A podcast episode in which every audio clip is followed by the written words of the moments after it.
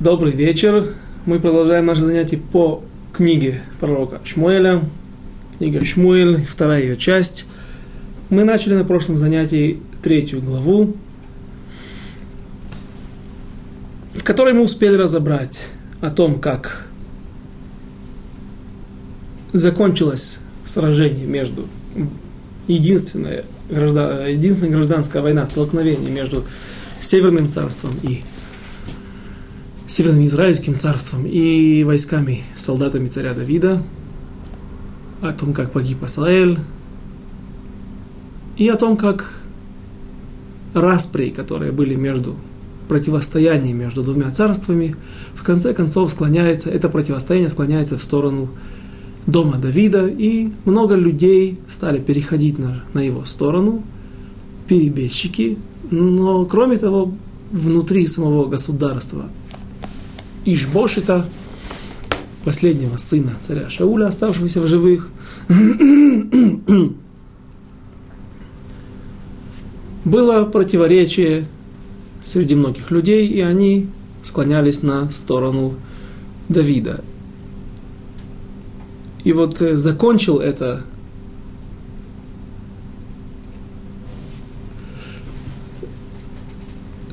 склонил чашу весов сам Ишбошет в сторону Давида, когда он поссорился с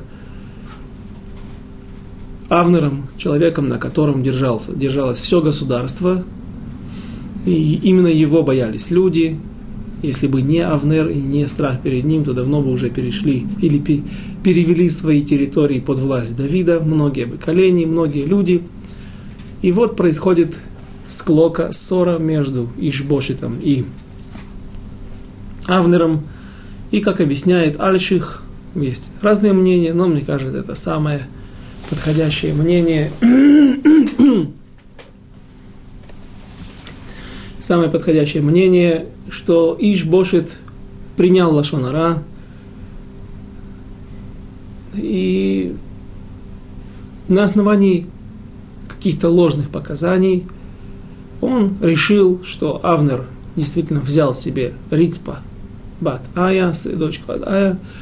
Э, это была Пелегиш, наложница царя Шауля, а как мы уже говорили, все, что принадлежало покойному царю, если это вещи из его повседневной жизни, его, из его обихода, то их уничтожают, сжигают. Если это конь, то ему сбивают подковы и отправляют на луг пастись. Если же это жена, то жены запрещены, вдовы уже теперь запрещены друго, другому человеку, любому человеку они не могут выйти замуж, только если это другой царь пришел на... Извините. Пришел на место предыдущего царя и как он может взять себе жен предыдущего царя. Кто-то, наверное, сказал, что Авнер взял себе Рицпа Батая, и между ними возникает ссора, и Авнер решает перевести полностью власть в государстве в сторону, э, на, сторону Давида. Он решает перейти со, со своими людьми и также убеждает других людей. И мы говорили о том, что сказать, что Авнер просто обиделся и не хотел больше иметь дело с Ишбошетом, это будет неправильно. Наверное, у Авнера, у самого уже были сомнения в правильности того, что он установил над Израилем, над северным государством, над десятью коленями, установил последнего сына царя Шауля, Ишбошита, и когда он разочаровался в Ишбошите, то, наверное, вот эта склока, эта ссора, то, что Ишбошит, несмотря на то, что был большой Талмит Хахам и был учителем в Аллахе самого царя Давида, при этом он ведет себя так, что он поступает не в соответствии с Аллахой, принимает Лашон Ара, клевету, которая была сказана на него. И это, наверное, сыграло ключевую роль в принятии решения Авнером перейти на сторону Давида.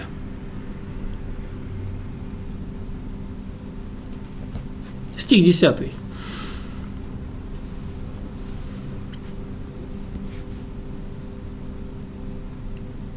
Или начнем с 11. «И не мог больше тот Ишбошет ответить ни слова Авнеру, так как боялся его. И послал Авнер от себя послов к Давиду сказать,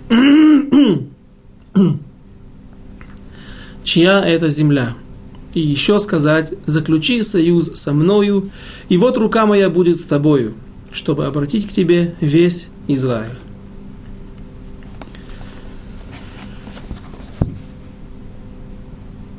Теперь, когда мы прошли все места, на основании которых спорят наши мудрецы в Вавилонском Талмуде, ища причину гибели Авнера, теперь, когда мы дошли до последнего, пятого места из пяти причин, которые приводят наши мудрецы, причин гибели Авнера, сына Нера, теперь можно все это вместе собрать и подбить итог, за что такой великий человек пал такой неприглядной смертью. В Вавилонском Талмуде, в трактате Санхедрин, приводят наши мудрецы несколько мнений, задая вопрос, задавая вопрос, почему погиб Авнер, сын Нера, и они отвечают, Бор весира гармуло. Бор – это яма, и сира Сира коцанит – это кустарник с колючками. Это то, что причинило, стало причиной такой неприглядной смерти Авнера, сына Нера. Что же за яма, что за колючки? И объясняют наши мудрецы, объясняют комментаторы, что первая причина, которую называют гибели, первая причина гибели Авнера, сына Нера, это то, что он охладил сердце царя Шауля, желание царя Шауля примириться с Давидом. Это произошло дважды. Это все включается в одну причину, но два параллельных случая. Первый случай, когда Давид был в пещере, и за ним охотился царь Шауль. Царь Шауль зашел, зашел в пещеру для того, чтобы зашел по нужде, царь Давид смог остановить своих соратников, своих приспешников, все, кто были с ним соратников по оружию, смог остановить их, чтобы они не убивали царя Шауля, утверждая, и мы знаем, что этот принцип он все время проносит на протяжении уже первой и второй книги пророка, Шмуэль, пророка Шмуэля, что нельзя поднять руку на помазанника Всевышнего и остаться безнаказанным. И сам царь Давид наказал уже дважды, пока что один раз, и еще вскоре он накажет других людей, которые убьют царя Ишбошита. Царь Давид демонстрирует, что он стоит на этой позиции, и никакого примирения с такими людьми не может быть. Но что делает царь Давид? Он отрезает край полы плаща царя Шауля. Когда тот выйдет из пещеры и поднимется на горку, на холм, близлежащий, на, отойдет на какое-то расстояние из подножия горы, из-под подножия горы, из пещеры, выйдет Давид и начнет махать ему этим отрезом, говоря, что ты видишь, ты был в моих руках, твоя жизнь была в моих руках, и я не позволил своим людям сделать то, что они хотели сделать, утверждая, что не, не это ли сам Всевышний посылает тебе знак, знамение, чтобы ты расправился со своим врагом. На нем есть закон Родев, преследователя. Ты по Аллахе обязан это сделать, избавиться от преследователя. Но, тем не менее, Давид останавливает своих людей и говорит, вот видишь, ты был в моих руках, но я пощадил твою жизнь пощадил тебя. Что же отвечает Шауль? Шауль начинает плакать, Шауль начинает называть уже Давида не сын Ишая, как мы говорили, что тот, кто называет по отчеству, а не по имени отчеству или не по имени и фамилии, то этот человек таким образом хочет показать презрительное отношение к тому объекту. Здесь же он говорит его, называет его уже не Бен Ишай, а ты ли это, твой ли это голос Бни, Давид, сын мой Давид. Давид ему отвечает, да, отец мой, отсюда учат Аллаху наши мудрецы, что нельзя называть своего тестя по имени, а называют его как отца, отец, а относятся к нему как к отцу. И вроде бы на, то, э, на основании того, как царь Шауль Митрагеш, как он э, прочувствовался в этой ситуации, мы бы могли уже с надеждой, с облегчением вздохнуть и сказать, ну, теперь это царь Шауль больше не вернется в поисках Давида, но не тут-то было. Рядом стоял Авнер, сын Нера, его правая рука, его главный полководец, который смог охладить тот итлагавут, то возбуждение, та эйфория, которая началась в сердце, в душе царя Шауля. Сказал Авнер, сын Нера, об этом не написано в самих строчках книги Шмуэль Алиф, но об этом говорят наши мудрецы. Сказал Авнер, сын Нера, царю Шаулю, уверен ли ты, что действительно Давид пощадил тебя и оставил тебе твою жизнь? Возможно, что кто-то Э, возможно, что ты зацепился за кустарник, сира коцанит, борвы сира, то, что мы называли в начале, то, что мудрецы наши приводят в трактате Санедрин, первая причина гибели царя э, Авнера, сына Нера, что ты зацепился где-то плащом за куст, и этот край полы оборвался, Давид нашел его, а теперь пытается выдать этот факт за свой благородный поступок. И чем он мотивировал, здесь он смог объяснить. Он говорит, кто сказал тебе, что... Э, то есть, на основании чего я могу, э, на основании чего ты скажешь, ты должен мне верить, со мной согласиться. На основании того, что если бы Давид действительно убил бы тебя, находясь в пещере, то мы бы все равно, мы, мы тебя ждали извне. И когда прошло бы много времени, и мы не дождались бы тебя, то наверняка мы вошли бы в эту пещеру и обнаружили бы тебя убитого, мертвого. И тогда бы начали искать в пещере, и нашли бы этих людей, и, как написано там, резали бы их на части, живьем, орган за органом отрезали бы им. Так бы мы отомстили, и они это знают, и они знали это, и поэтому они так не сделали. Не, поэтому они не, поступ, не, не, не, не уничтожили тебя, а якобы поступили благородно.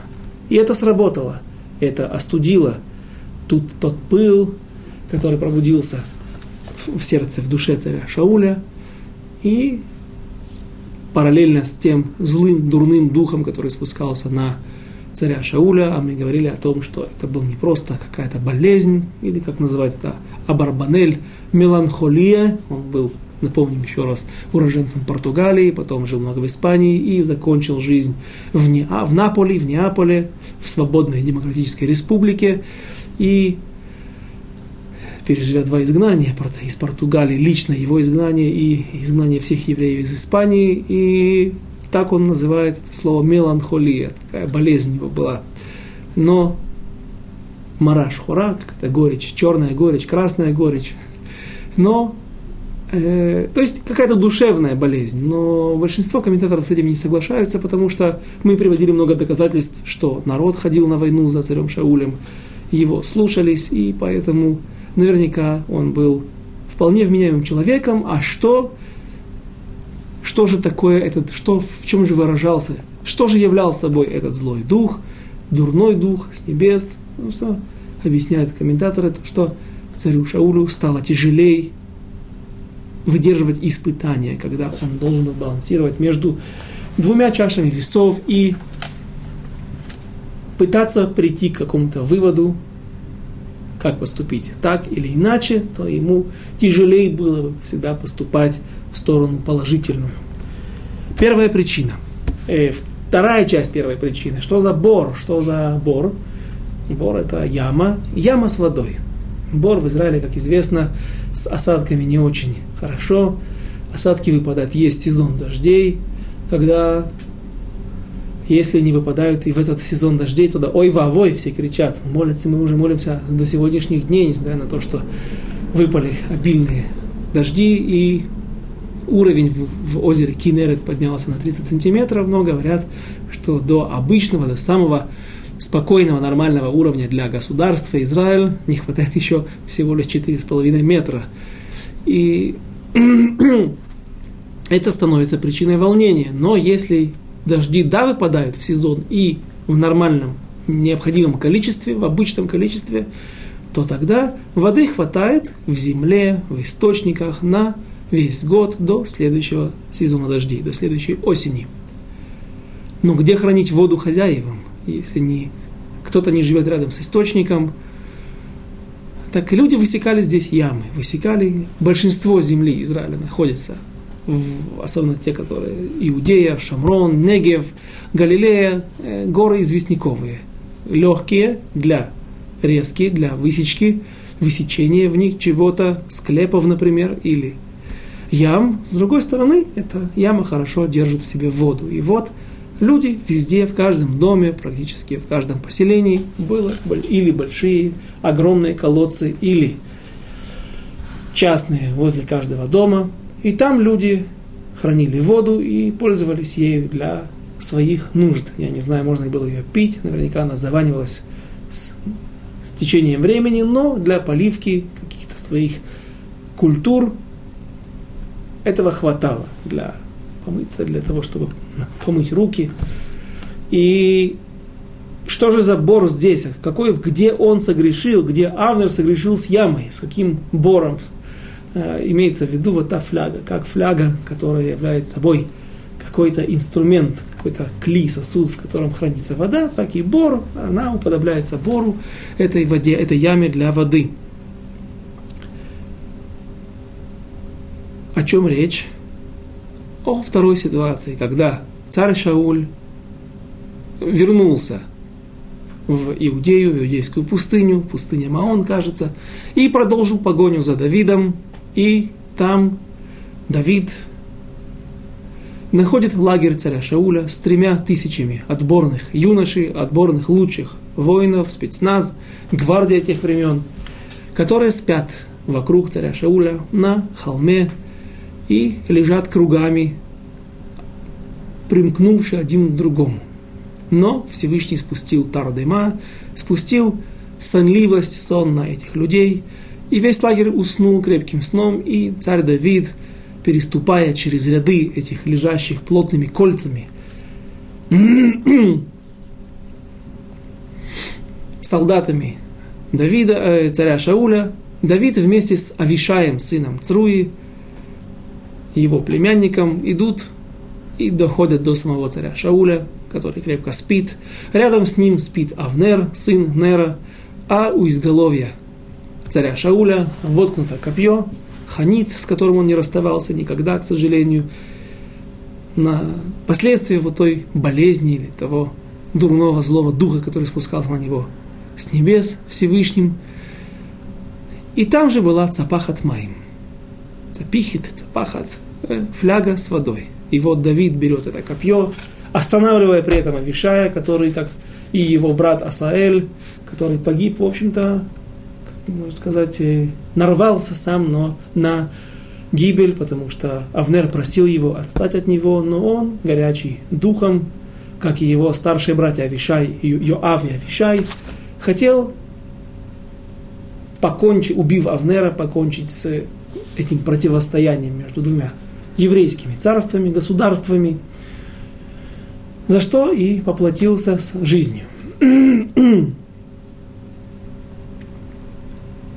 Авишай и здесь проявляет нрав, свойственный сыновьям Цруи, и говорит, давай я смогу пронзить его копьем, так что копье пройдет через сердце, войдет в землю, он не издаст даже ни одного звука, не нужно будет бить второй раз. На что ответил ему Давид, что нам также неизвестно из строчек, а из нашей традиции, что я клянусь тебе, если ты прольешь его кровь, то твоя кровь здесь же будет смешана с его, в луже его крови.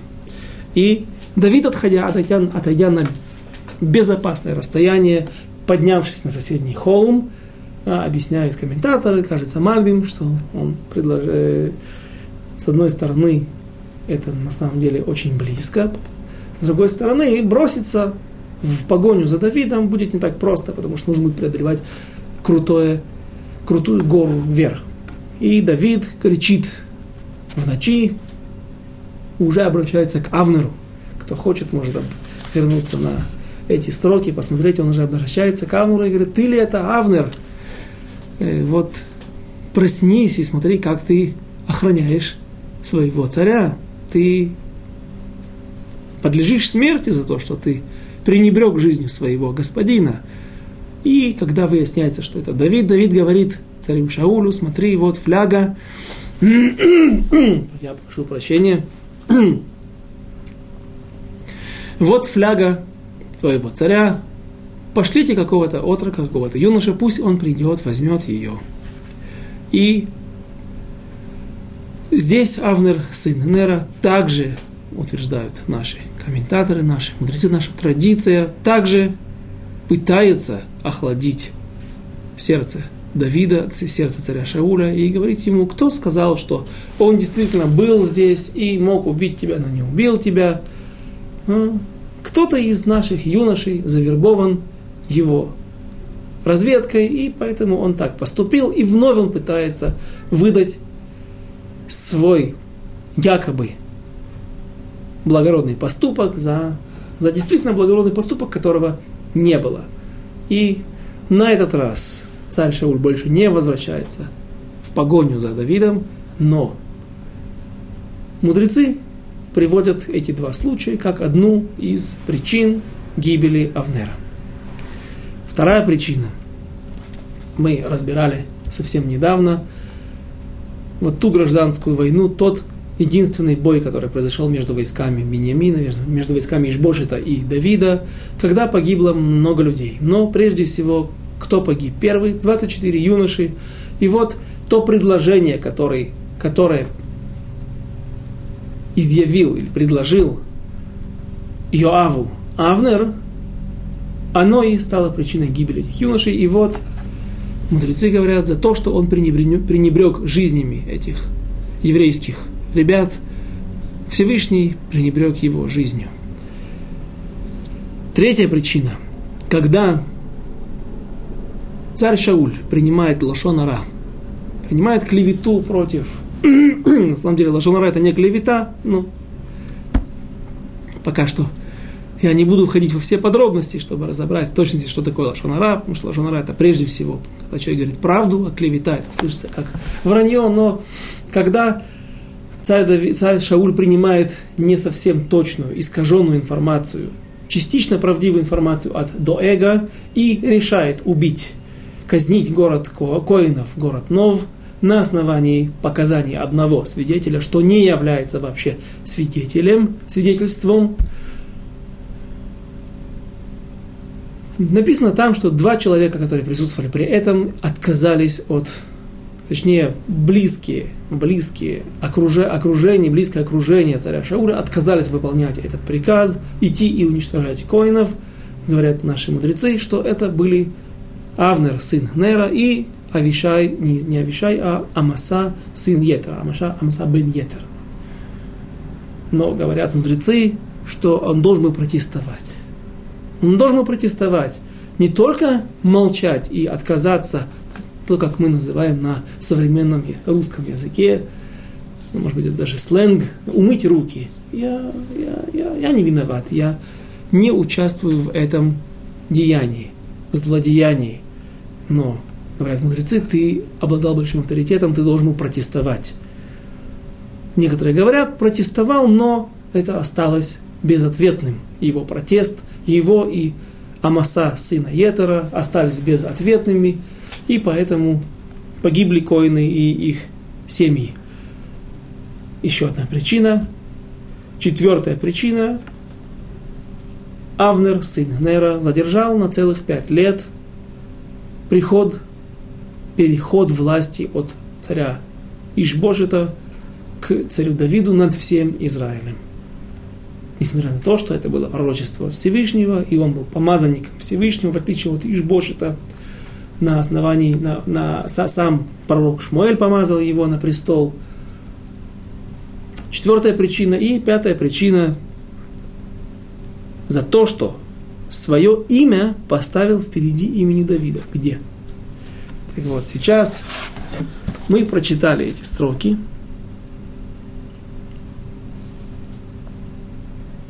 И послал, стих 12, и послал Авнер от сына послов, от себя, извините, послов к Давиду и сказать, чья это земля, и еще сказать, заключи союз со мною, и вот рука моя будет с тобою, чтобы обратить к тебе весь Израиль. Вновь написано всего несколько строк, несколько слов, но наша традиция, мудрецы в Вавилонском Талмуде рассказывают нам о том, что было. Здесь были не только послы, а прежде всего послание. Вместе, через послов он послал послание, письмо. И вот в письме было написано так. Это я, Авнер, сын Нера, царь Цвао, министр обороны или главнокомандующий, главный полководец всех израильских войск, к тебе, обращаюсь я к тебе, Давид, царь и не помню, царь Иудеи, тебе царь Давид. И ему не следовало было, не следовало бы писать свое имя прежде, а нужно было написать после. Почему? Потому что, во-первых, он был, если мы скажем так, за что, если эту причину кто-то приводит как причина его смерти, то, наверное, он виноват за то, что он пренебрег почетом царя. Муред Мархут, человек, который восстает против царя, и не только восстает против царя, а даже делает, на первый взгляд, безобидные вещи, не подчинился его приказу, ему сказали, иди спать домой, а он пошел спать к родителям, в дом своих родителей, не к своей жене. Это тоже является преступлением против царя.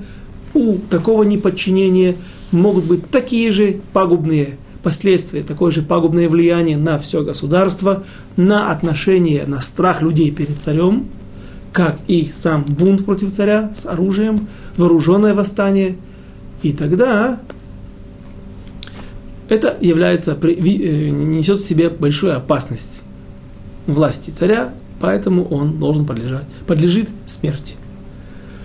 Если так, то понятно, что человек ставит себя во главу листа – и пишет, приводит себя как э, лицо доминантное. И здесь написано в начале, чья земля со знаком, с вопросительным знаком.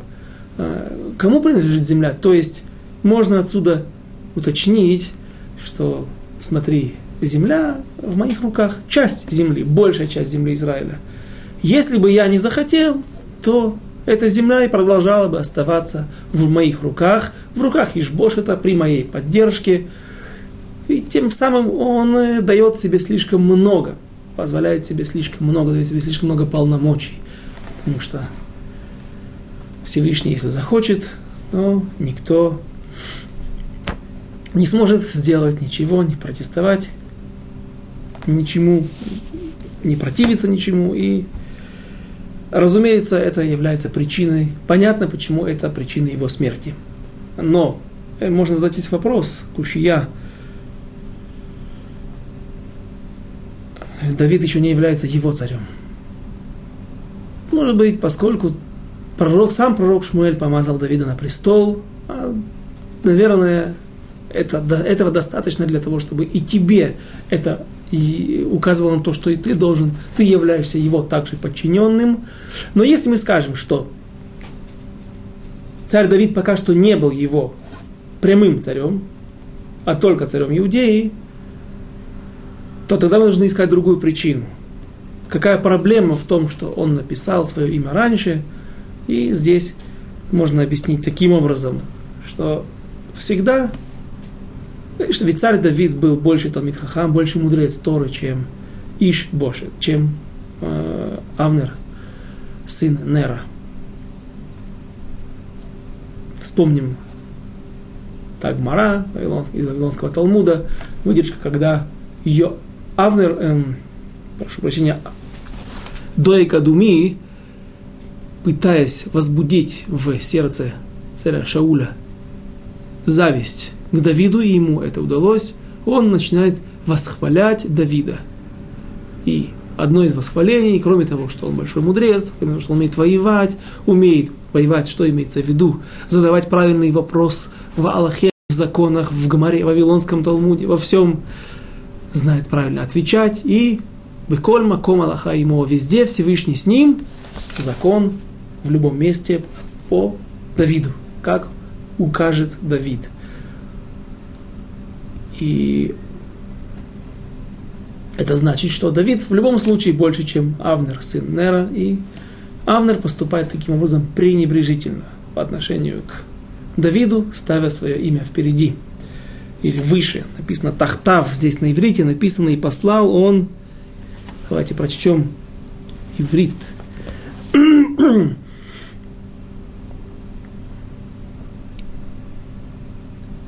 Вайшлах, Вайшлах, э, стих 12. Вайшлах Авнер Малахим, Эль Давид Тахтав, Леймор, под собой. Значит, вместо себя, попросту обычно переводят, или от себя, Тахтав послал послание, где под собой, то есть на листе, если мы берем лист, сначала было написано его имя, а ниже под ним было написано имя Давида. Подобная ситуация описывается в, в одной из недельных глав в Хумыше, и там рассказывается о том, в, в, в книге Берешис, когда Яков посылает посланцев, гонцов к Исаву, и там он пишет нашему господину Исаву.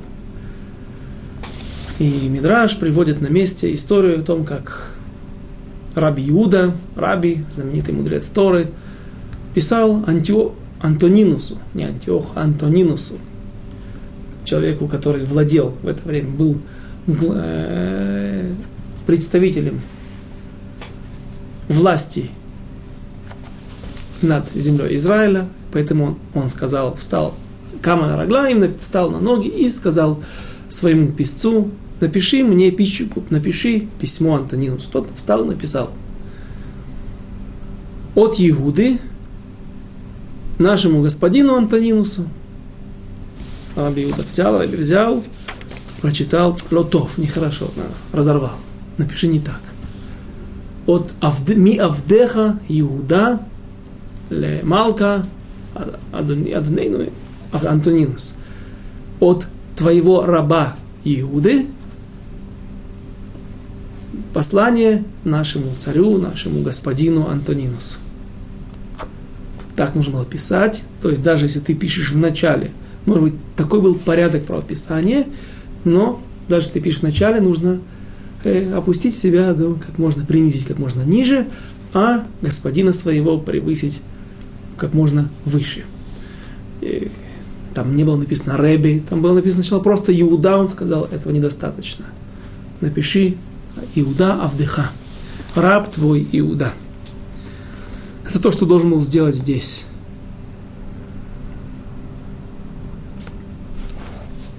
Авнер, сын Нера, но он это не сделал. И теперь давайте прочтем, что же было дальше.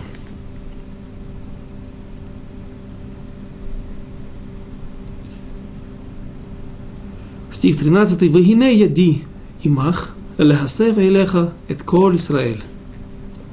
И сказал он, хорошо,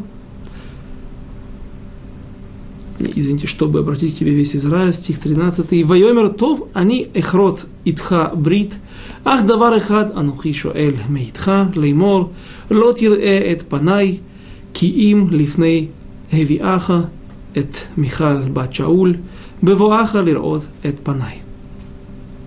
И сказал он, хорошо, я заключу с тобой союз, только одной вещи потребую я от тебя. Ты не увидишь лица моего, если не приведешь Михаль, дочь Шауля, когда придешь увидеться со мною. Царь Давид очень любил первую свою жену, Михаль, дочь царя Шауля. И если мы вспомним, когда в конце первой главы царь Давид оплакивает, совсем недавно, когда мы учили, Кина, плач Давида по Авнеру, извините, по царю Шаулю и его сыновьям, Ионатан.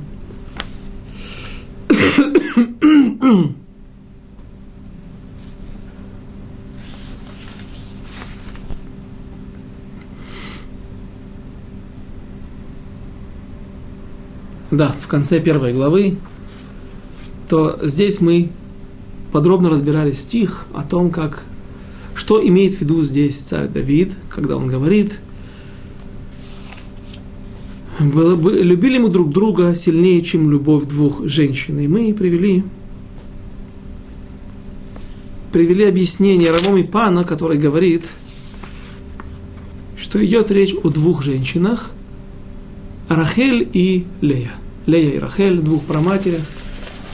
И говорит Давид, ты смог, ты, Йонатан, смог отказаться от своего права на престол –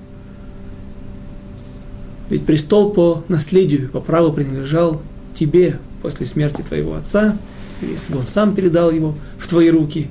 И откуда ты черпал эти силы поступить так, отдать свое для меня, потому что только пророк помазал меня на престол. Такие силы человек может черпать только от из тех поступков, как твоя праматерь, твоя мать Рахель поступила с моей праматерью Леей, когда она передавала все симоним, все знаки о свадьбе, который дал, дал ей Яков, Ле, Рахеля давала Лей. Это одно объяснение. Но было объяснение, которое мы не привели. И говорит Мидраш Шмуэль, что это за две женщины, сильнее, любовь моя к тебе была сильнее, чем любовь к женщинам. Не любовь тех двух женщин, а любовь к женщинам. Каким к женщинам?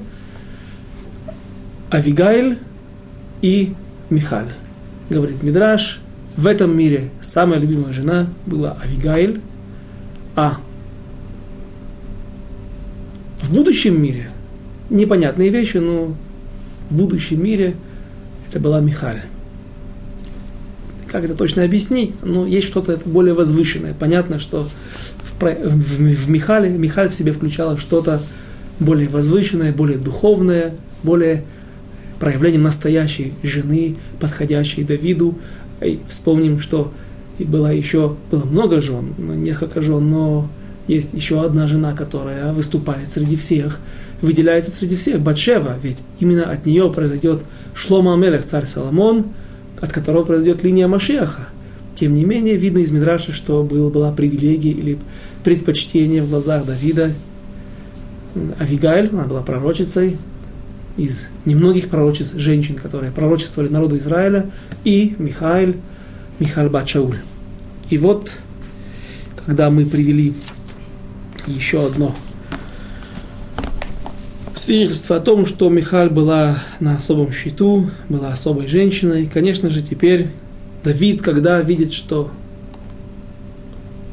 созрели все предпосылки, чтобы вернуть эту жену себе, он обращается к Авнеру, сыну Нера, и говорит –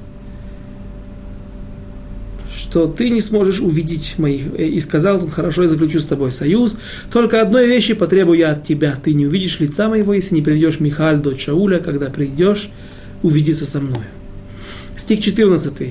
Ваишлах Давид Малахим эль иш бошет бен Шауль леймор.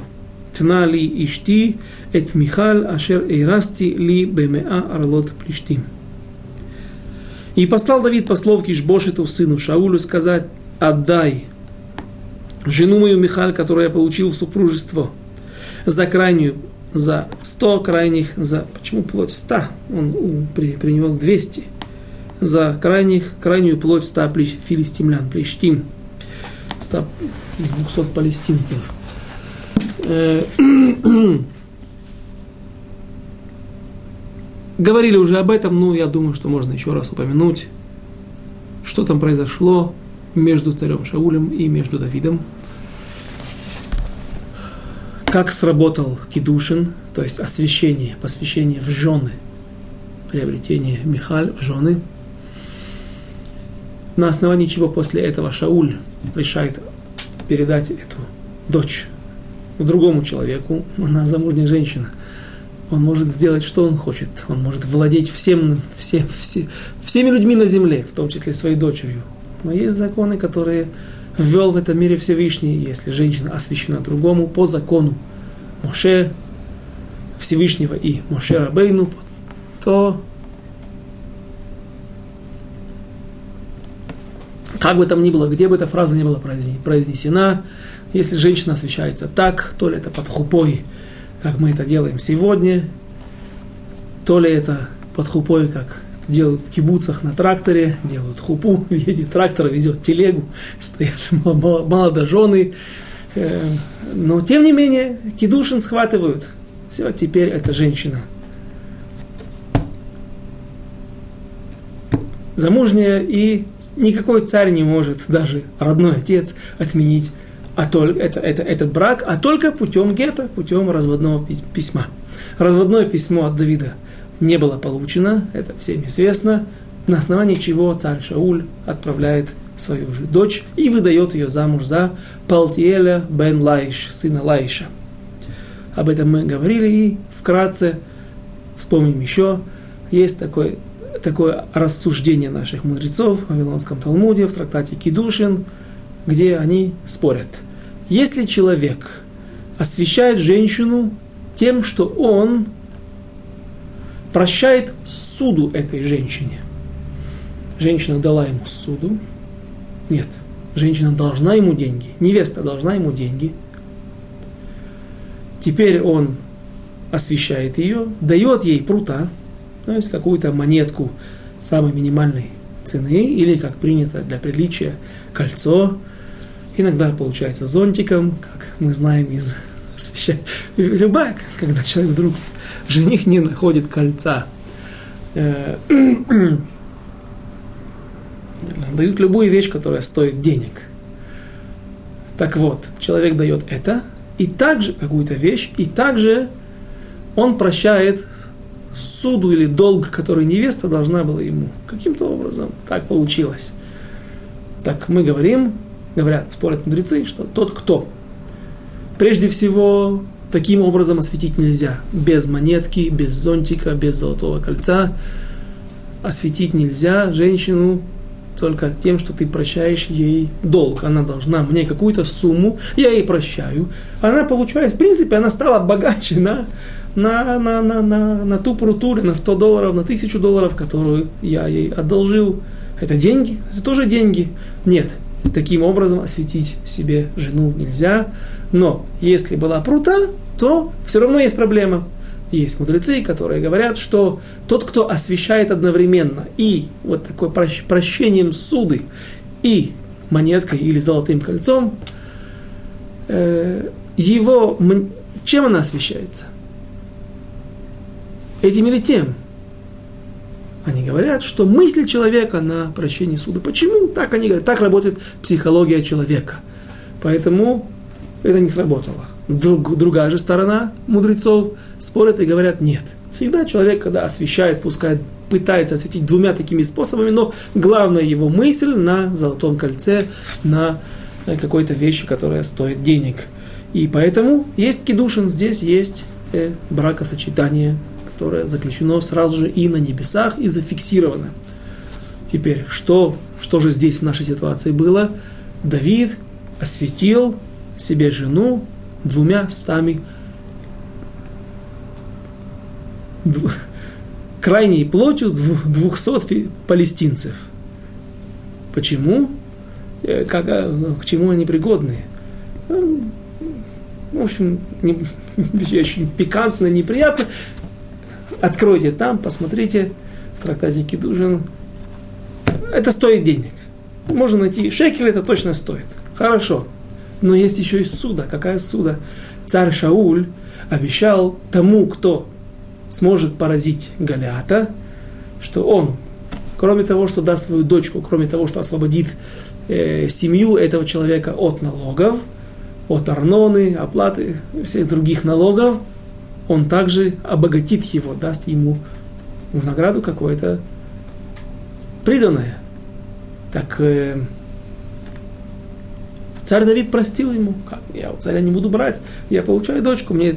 Вот царь Шауль считал, что Давид, в общем-то, не осветил его дочку, потому что мысль его была на том, что он отказывается прощает царю Шаулю эту суду, эту не суду, а тот обещанный подарок, тот долг, который должен царь Шаулю Давиду, а то, что он принес еще 100, 100, 100 орлот, 100 крайних плоти палестинцев, это не важно. Его, его мысли была сосредоточена на отказе от подарка. И Давид читал наоборот, и, конечно же, он осветил Михаль этими крайними плотями, и, разумеется, она стала его женой законной, но царь Шауль отдал, отдает ее в дом Палтеля бен Лайша и делает им хупу, делает кидушу. На самом деле на небесах это не срабатывает. Ее насильно просто вводят в этот дом. Есть документы, есть хупа, есть фотографии, есть альбом брачный после свадьбы, но она остается женой Давида. Она просто насильно сожительствует сейчас с, с Палтелем, сыном Лайша. Ей некуда деваться. Отец может ее казнить, отец может с ней расправиться, у нее нет выбора. Поэтому она вынуждена жить в доме Палтеля, сына Лаиша, и Палтель, сын Лаиша, Бен Лаиш, он также не был согласен с постановлением равинского суда, придворного суда, во главе которого стоял Дойга Адуми, которого, которого мы хорошо все знаем с его пагубным влиянием на царя Шауля, и в данной ситуации, наверное, не обошлось без его руки. И поэтому жена это может вернуться домой к Давиду. Но есть проблема. Есть другая проблема. Если женщина вступает в, будучи женой другого человека, в незаконную связь по собственному желанию с каким-то другим, другим прелюбодейником, то тогда она запрещается, и не тмет, она затумляется, и она запрещена своему мужу. Как же Давид мог ее возвращать? На что он рассчитывал? Что она праведница. И всегда, если была между ними связь, так это было насилие против ее воли. Э, э, говорит Ражба, один из знаменитых центральных э, мудрецов эпохи Ришоним, первых, он говорит, что на основании пророчества пророка Гада, который в это время был уже, он, в общем-то, был все время во время всех скитаний царя Давида и бегство его перед лицом Шауля, пророк Гад сказал ему, что она чиста, что между ними вообще не было никакой связи. И говорит на Мидраш, а так, даже это Гмара, Вавилонский Талмуд, говорит так, что там, где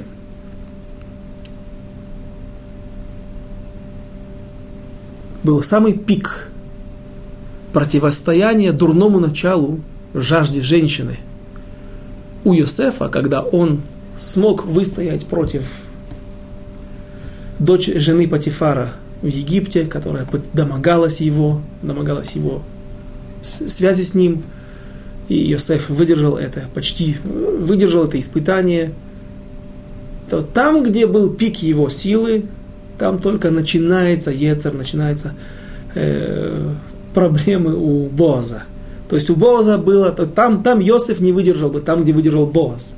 Но там, где выдержал Палтель, почему Боаз, почему у него было испытание больше? Потому что, во-первых, та была не еврейка, здесь был еврей. Йосеф был еврей, жена Патифара была не еврейка, служительница идола, идолом, э, чужая жена, в конце концов. Все это не, все это его делало еще, еще, еще одну за другой препоны и преграды, уменьшало его желание, его тягу к этой женщине у Боаза он имел, он, он был вдовец. Это было ночью, без свидетелей. Это была женщина из его народа, Рут Моавия, которая пришла и приобщилась к народу Израилю. Соответственно, связь с ней была бы более реальной, более бы, здесь было больше подоплеки и причин, чтобы вступить в ней в связь. Меньше преграды, меньше отталкивающих веществ, э, вещей. Э, Боас выдержал. Но там, где выдержал Палтель сын Лайша, там и Боас не выдержал бы. Он жил в одном доме много лет, по крайней мере, сколько получается? Семь лет. Семь лет был еще. Семь лет было после гибели Шауля. И два года Шауль правил. Около девяти лет он жил с Палтиэль бен Лаиш жил с Михаль, дочерью Шауля, в одном доме. При этом он вонзил. Выбора у него не было. Если он откажется выступать, выходить, жениться на дочери царя Шауля, его могут казнить. Верховный суд постановил, что она не замужняя женщина, поэтому ты обязан взять ее. Но он при этом вонзил дома меч между кроватями Михаль и своей и сказал, тот, кто перейдет эту границу, будет пробит этим мечом. И называют его среди тех людей, которые не... В общем, обычному человеку, в принципе, не обычному, в принципе человеку это не дано. Нужно поискать, откуда он черпал свои силы, как Йонатан черпал свои силы для своих поступков, которые не даны обычному человеку, Э, из, из, из, из сил своих, своей проматери, которая смогла поступить так. То, что мы, с то, что мы сегодня разбирали, извините, Лея, Рахель, простила Лей, помогала Лей. Так и здесь. Кто хочет, может этим заняться. Я не искал причину, откуда он черпал свои силы, но Палтель, сын Лайша, не был ни в какой близости с Михаль, поэтому Михаль разрешена ему обратно, прийти в дом. Но он идет и плачет за ней. Почему же он плачет? Теряет жену. Слава, слава Богу. Вернули Давиду жену, которую он не хотел, чтобы не хотел быть с ней. На первый взгляд противоречие. Давайте прочтем стих по порядку, один за другим. Ваишлах Давид Малахим Эль Ишбошит. И послал Давид послов к Ишбошту сына Шауля, сказал, отдай мою жену, которую я посвятил себе, освятил себе за крайние плоти филистимлян. Ваишлах, стих 15 Ваишлах, Иш бошет Ваикахер им. Иш им пальтель бен Лайш. И послал Иш взять ее от мужа, от Палтеля, сына Лайша. 16 стих. «Ваелех ита иша, галох убахо, ахарея ад бахурим, вайоймер элав авнер лех шув вайошев». И пошел за ней муж ее, следуя за нею, с плачем до Бахурим. Бахурим – это город, место, на первый, на первый взгляд, во-первых, по-русски здесь переводятся, пишут с большой буквы, на иврите нет больших букв, с большой буквы, до Бахурим, до какого-то географического места или названия какого-то поселения. Тут сказал ему Авнер, ступай назад, и тот возвратился всегда наши мудрецы сверяют с другими летописями, с другими источниками и пытаются найти это место, этот город, подобный город, если он где-то упоминается. На основании этого мы уже не один раз, не будем вспоминать все места, не один раз приводили, приходили к очень интересным выводам, практически вынужденные выводы, потому что, например, такого города нет, или он был, но не подходит по нашему э, ходу, к нашим событиям. И вот такого города вообще нет. Не то, что он был где-то в другом месте, а такого города больше нигде не находят наши мудрецы. И это вынуждает их лидруш толковать, трактовать. И они говорят, что Бахурим говорит на их положение, на их статус. Бахур – это холостяк. Равак – холостяк. Бахур – это юноша. Юноша – который не был женат, Бахура – это девушка, которая не была замужем, юная, юная девушка, и он шел и плакал. Почему он плакал? Не потому, что он теряет свою, она не его жена, ему не о чем здесь плакать, наоборот. Наконец-то восстановилась справедливость. А плакал о том, что он теряет теперь ту возможность быть ежедневно, ежеминутно в состоянии тяжелейшего испытания и ежеминутно находиться в состоянии полета буквально ракеты, которая возносится на небеса, потому что он все время находится в состоянии испытания и все время выходит из него с честью. Теперь у него эта возможность теряется, отобрана, и поэтому он плакал. Не написано, что Михаль плакала, потому что у него написано в Вавилонском Талмуде, что у мужчины жажда к женщине, таава, то стремление завладеть женщиной, и оно намного сильнее, сильнее, чем у женщины к мужчине. Поэтому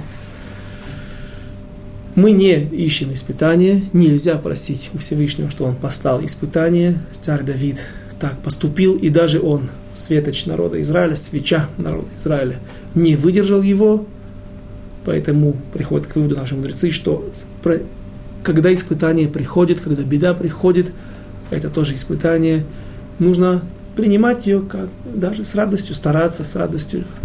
Раз послали, значит, нужно попытаться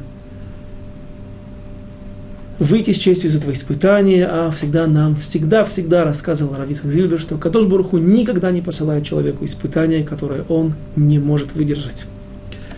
Но просить испытаний не нужно.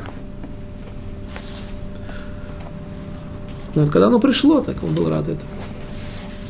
Продолжим, у нас осталось несколько минут. Продолжим. Что же было дальше? 17 стих Юд Зайн. Удвар Авнер היה עם זקני ישראל לאמור, גם תמול, גם שלשום, הייתם מבקשים את דוד למלך עליכם. И был у Авнера такой разговор со старейшинами Израиля. И вчера, и третьего дня, вы хотели, чтобы Давид был царем над вами. Вот это является иллюстрацией того положения, которое было на улице, которое было в умах израильтян, и Авнер это знал, что люди давно уже склонились на сторону, весь народ склонился, большинство народа склоняется в своих симпатиях на, на, на сторону Давида. А теперь действуйте, ибо Господь сказал Давиду так, рукою Давида раба моего, я спасу народ мой Израиль от руки пелищтемлян и от руки всех врагов его. Тоже говорил Авнер и вслух Биньяминян. Почему они выделены отдельно, понятно. Ишбошит является представителем династии царя Шауля, которая свои корни э, являет, э, пускает, э, ее корни происходят из колена Беньямина, и, разумеется, беньяминяне, беньяминовцы, они самые последние, кто захочет перейти на сторону Давида, и с ними особенно отдельно разговаривал Авнер, сын Нера, и после того, когда он провел эту агитацию и пропаганду в народе Израиля, он также выполняет приказы или требования Давида вернуть ему дочь царя Шауля, его жену законную. После этого он идет для того, чтобы заключить союз с царем Давидом. Ему это удастся, но, к сожалению, это будет его последний боевой поход или последнее его дело, которое сможет выполнить в этой жизни, и он трагически погибнет от руки Юава. На этом мы, без Раташем, остановимся и рассмотрим это на следующем занятии. До свидания, до следующей встречи через неделю.